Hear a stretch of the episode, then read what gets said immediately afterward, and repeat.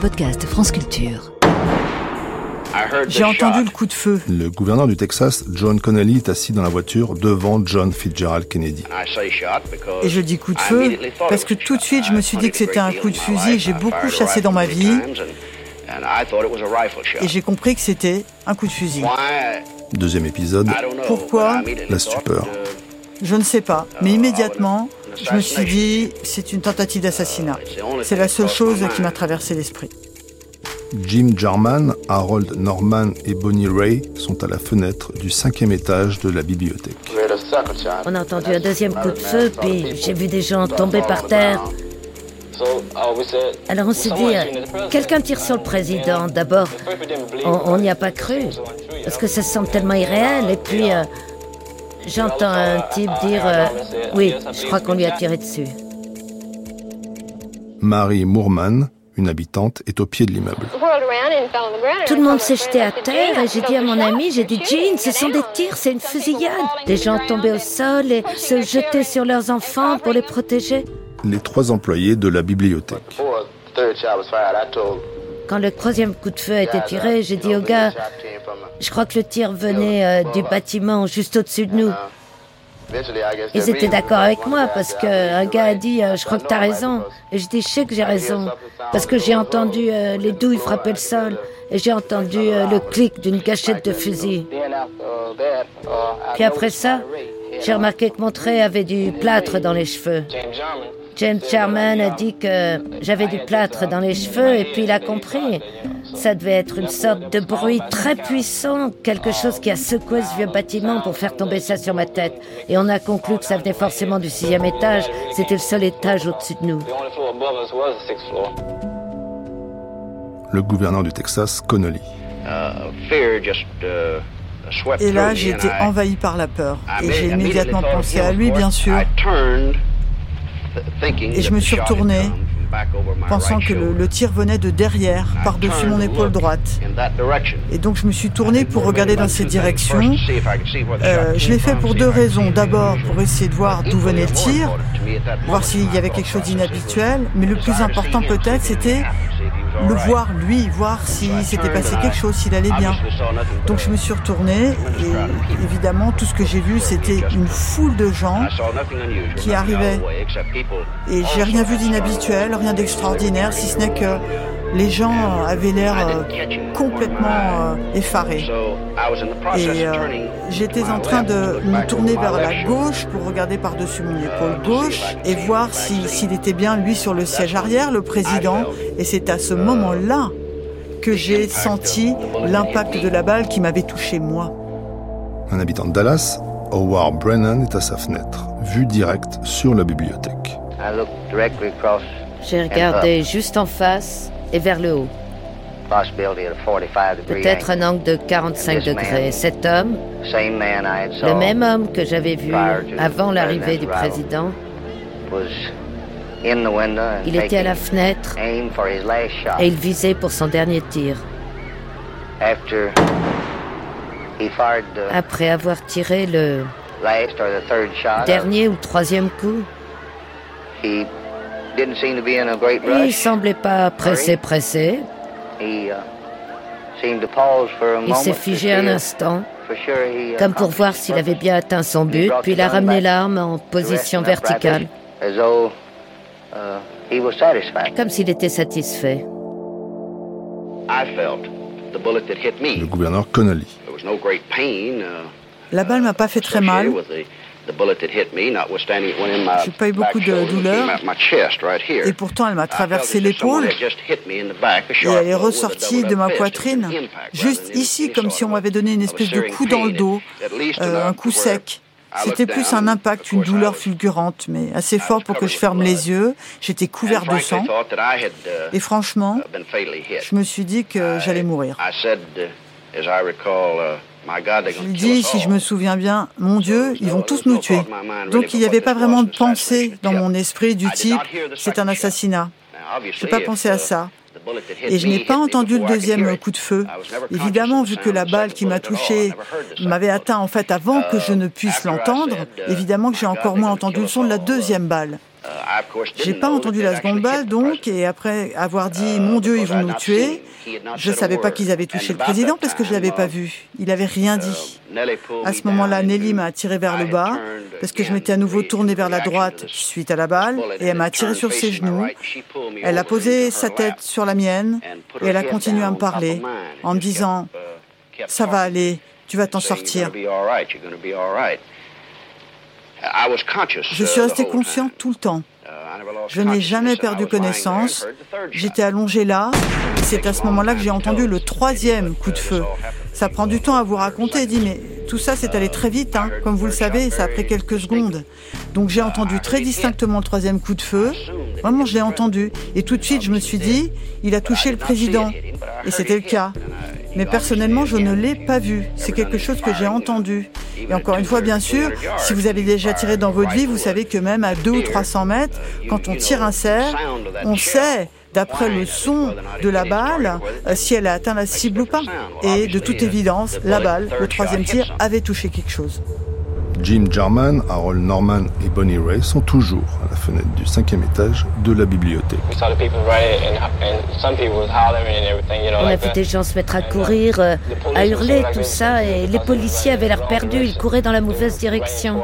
Ils couraient vers la voie ferrée. Je m'étais déplacé vers la voie ferrée. Il n'y avait aucun doute que les tirs venaient de l'arrière du cortège, depuis Houston Street. Chief Curry, responsable de la police de Dallas. À peu près à ce moment-là, un de mes officiers à moto est arrivé à ma hauteur. Je lui ai demandé euh, ce qui s'était passé, si c'était une fusillade. Il a dit oui. J'ai demandé si quelqu'un avait été touché. Il a dit oui, c'est certain. Donc, euh, j'ai dit à la radio, j'ai dit à mon répartiteur de notifier l'hôpital Parkland qu'on était en route avec un code 3. Pouvez-vous nous donner quelques informations sur ce qui est arrivé? Le président a été touché. Je ne connais pas la gravité de ses blessures. On parle aussi de six ou sept autres personnes blessées. A-t-on arrêté le suspect? Non, ils n'ont pas interpellé le suspect. Je sais qu'à ce moment, je me suis dit, euh, enfin, le gouverneur Connolly. J'ai supposé, hein, sans vraiment savoir, donc j'ai supposé que le président avait été mortellement blessé et, et j'ai supposé que, bah, que moi aussi. Et donc, je pensais constamment à Nelly, aux enfants, à ce que j'avais fait de ma vie, Uh, C'est vraiment difficile, je trouve, d'essayer de uh, d'expliquer les choses auxquelles on pense, les questions qu'on se pose, tout ce qui vous tourmente uh, dans un moment pareil. Howard Brennan donne une description du suspect. L'homme des services secrets m'a demandé une description. Je lui ai décrit un homme d'une trentaine d'années, habillé en kaki, mesurant environ 1m80 et pesant 70 kg. L'agent Baker entre dans la bibliothèque. En entrant dans le bâtiment, j'ai demandé autour de moi où se trouvait l'escalier ou l'ascenseur. Un homme a pris la parole. Il a dit qu'il était manager de l'immeuble. Mr. Trolley, directeur de la bibliothèque. Je me suis rendu compte qu'il ne connaissait pas la disposition du bâtiment, donc j'ai couru avec lui. C'était quelques secondes après le troisième tir. Nous avons traversé l'étage de la, la salle d'expédition, nous nous sommes arrêtés à l'ascenseur. On n'arrivait pas à faire fonctionner l'ascenseur de service, alors il a dit euh, Eh bien, on va prendre l'escalier. Il s'est retourné immédiatement pour monter les marches. On est monté euh, au deuxième étage. L'officier a regardé dans le snack bar qui jouxtait le bureau. Et j'ai regardé sur ma droite vers une porte et j'ai vu l'image d'un homme qui s'éloignait à travers cette porte. Et quand je suis arrivé à la porte, il était déjà loin. Je lui ai crié de revenir. L'officier qui était avec moi avait une arme à la main et Il a dirigé son arme vers le point où il pensait que Oswald se trouvait. Il était un peu surpris, évidemment, euh, mais moi, ça m'a semblé naturel. Je me suis retourné et j'ai demandé au manager si l'homme travaillait pour lui et s'il le connaissait. Et il a dit oui, il travaille pour moi et je le connais. Je me suis retourné, j'ai monté l'escalier jusqu'au troisième étage. Darwin Payne. Sur place, quand on est arrivé, c'était le chaos. Les gens étaient horrifiés. On ne savait pas exactement ce qui s'était passé. On savait qu'il y avait des coups de feu qui avaient été tirés. Ceux qui étaient suffisamment près de la scène savaient que le président avait été touché, et peut-être une autre personne, peut-être un homme des services secrets. Et personne ne se rendait compte que c'était en fait John Connolly, le gouverneur du Texas. Et donc, le plus important pour moi, donc, c'est que Paul et moi, on s'est séparés à ce moment-là pour essayer de retrouver autant de gens possible. Et les gens erraient dans une espèce d'état de confusion et de uh, sidération. Les gens pleuraient. Bon, la première chose à faire dans ce genre de circonstances, je me suis dit à ce moment-là, il faut mettre la main sur un officier de police qui va me dire ce qui s'est passé. Mais en fait, personne ne savait. Alors j'ai essayé d'entrer dans le bâtiment parce que toute l'attention était concentrée sur le dépôt de livres scolaires, mais l'entrée était gardée. Il y avait un policier à l'entrée qui disait non, on ne passe pas. Et il a dit qu'il laisserait passer personne. Mais il se uh, trouve que trois journalistes avaient réussi à entrer très vite dès que ça s'est produit parce qu'ils cherchaient un téléphone. Il y avait deux de ces journalistes, à savoir il y avait Pierre Salman qui travaillait à la radio et puis il y avait aussi euh, Ken Biffle qui était de Fort Worth Press, je crois. Ils ont réussi à entrer en fait avant d'être euh, interceptés. Donc ils ont traversé le bâtiment avec les enquêteurs, les officiers de police qui étaient à la recherche des tireurs. La plupart des gens regardaient vers le sixième étage parce que on pensait que les coups de feu étaient partis de là. Un homme d'une trentaine d'années. Blanc, oui, c'est l'individu qu'on a trouvé, la trentaine. 1m80, 70 kg, il porte ce qui ressemble à une Winchester 30-30. Une carabine Ouais, une carabine. Et j'ai vu un groupe de femmes elles étaient peut-être quatre ou cinq. Elles avaient l'air de savoir quelque chose euh, parce qu'elles étaient dans. Elles pleuraient. Et il s'est avéré qu'elles travaillaient avec Abraham Sapruder. Et elles nous ont dit euh, notre patron. Enfin, on sait que le président a été touché. Elles avaient vu du uh, sang et donc. Euh, la plupart des gens qui étaient sur place avaient vu ce qui s'était passé. Et donc elles ont dit, voilà, notre patron, il a un uh, film de ça. Et je lui dis, hmm, et vous pouvez m'amener à lui? Oui, bien sûr. Donc il était dans le uh, bâtiment voisin, en face donc du sixième étage du dépôt du livre scolaire. Et donc elles m'ont conduit à lui. Et je les ai suivis en me disant que si vraiment il avait filmé la scène avec, avec la caméra Bell et Howell, euh, ça pouvait être quelque chose de très important. Donc on est allé dans son bureau, qui était au quatrième étage du bâtiment d'à côté. Il n'était pas là. Uh, il n'était pas encore là, je ne sais pas ce qu'il faisait à ce moment-là, mais au bout d'un moment, il est arrivé, il y avait Walter Cronkite qui était à l'antenne, la téléviseur était allumé, et donc je me suis assis avec lui et j'ai regardé la télévision. Uh, et au bout d'un moment, on voit apparaître un homme en larmes avec une monture de lunettes en corne, et c'était Abraham Sapruder.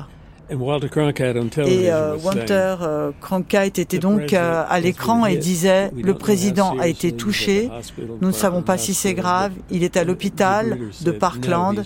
Et la Zapruder a dit non, non, il se trompe, le président est mort, je sais qu'il se trompe, je l'ai vu, je sais qu'il a été atteint par l'arrière de la tête et sa tête a littéralement explosé comme un pétard, il ne peut pas être vivant. Et pour moi, la question était réglée, puisque Zapruder avait l'air certain de ce qu'il annonçait et en effet, ce n'est que 20 minutes plus tard que Cronkite a annoncé la mort du président. De Dallas, Texas, le flash, c'est apparemment officiel, le président Kennedy est mort à 13 h heure locale, 14 h sur la côte Est, il y a environ 38 minutes.